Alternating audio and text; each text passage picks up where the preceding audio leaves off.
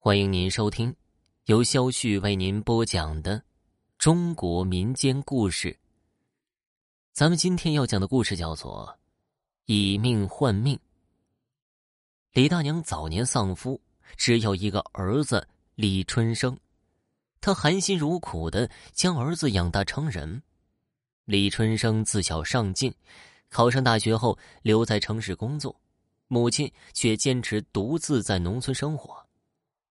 这天夜里，李大娘忽然做了一个怪梦，梦里一辆马车从门前经过，车上坐满了人。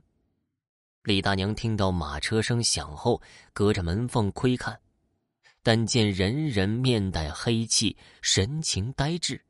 忽然看见赶车人转头望来，竟然看见自己了。赶车人大喊：“上来吗？还能挤上一个人？”李大娘默不作声。不料儿子从身后走了过来，一把拉开母亲，开门而出，竟然高喊着：“我上，我上，等等我！”见状，李大娘连忙从后追赶，跑得气喘吁吁的，儿子却越跑越远，眼看着就要追上那车了。忽然醒来，发现竟然是一个怪梦。李大娘觉得此梦不祥，却没有顿悟。一整天都忧心忡忡的。第二天，又做了相同的梦境，醒来更觉得蹊跷，连忙去找村里的半仙儿。半仙儿焚香通灵后，望着李大娘的脸说道：“你的儿子，怕是要有难了。”啊，那可有破解之法呀？半仙儿盯着李大娘的眼睛说道：“一命换一命。”李大娘闻言一惊，面色如土。在问如何换命的时候，半仙儿却是摇头不语了。李大娘深知天机不可泄露，当下也不深究，只得悻悻而去。第三天夜里，李大娘又进入相同的梦境。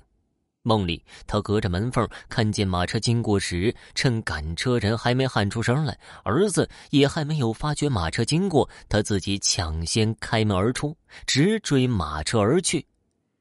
儿子李春生听到动静，见母亲开门去追马车，连忙从后面大喊，却是追不上了。奇怪的是，那赶车人似乎并不想让他搭车。他追了半晌，马车却越行越远，渐渐消失。他只好返身回家。醒来后，李大娘如释重负。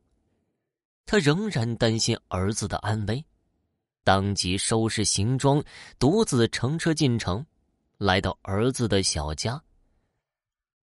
李春生见母亲前来看望自己，十分高兴，问母亲为何突然不告而来。母亲也不多说，只是眉目间略带忧色，当下也不做他想，让母亲住下，还劝母亲多住几日。这天晚上，同学聚会，李春生前去赴宴，多喝了几杯。宴席散了之后，几个乘坐出租车赶来的同学被一个开豪车的同学邀请上车同归。几个人都喝多了，当下也不退让。纷纷上车。李春生动作稍慢，土豪同学喊道：“李春生，上来吧，还能挤上一个。”闻言，李春生连忙挤了上去。刚刚坐稳，手机忽然响了，是母亲所打。只听母亲问道：“春生啊，你在哪儿呢？”“我刚刚上了同学的车，还能挤一个，我就挤上来了。”闻言，李大娘一惊，联想到梦里的情景，连忙说道：“快下来，不要问为什么。”李春生倍感莫名其妙，听出母亲口气郑重，不敢违逆，当下不做他想，连忙和同学招呼一声，推脱有事就下车了。几个同学见李春生临时有事，见迷迷糊糊，也不多想，当下便开车而去。李春生听从母亲建议，独自一人打车回家。进门便问母亲缘由，母亲这才说出自己近来所做的梦，并将半仙儿所言告知。李春生对母亲的话半信半疑，不便反驳，很快睡下。第二天，李春生得到消息，那几个同学在回家的路上出了车祸，全部身亡，这才明白母亲所言不虚。李春生将此事告知母亲，母亲如释重负，长出了一口气后，却忽然倒地昏迷不醒了。送至医院抢救一番，竟然神奇的转好。母亲又住了几天，想回老家了。李春生将母亲送回。母子二人又去半仙儿家里问卜时，半仙儿见他们母子皆平安无事，惊愕不已。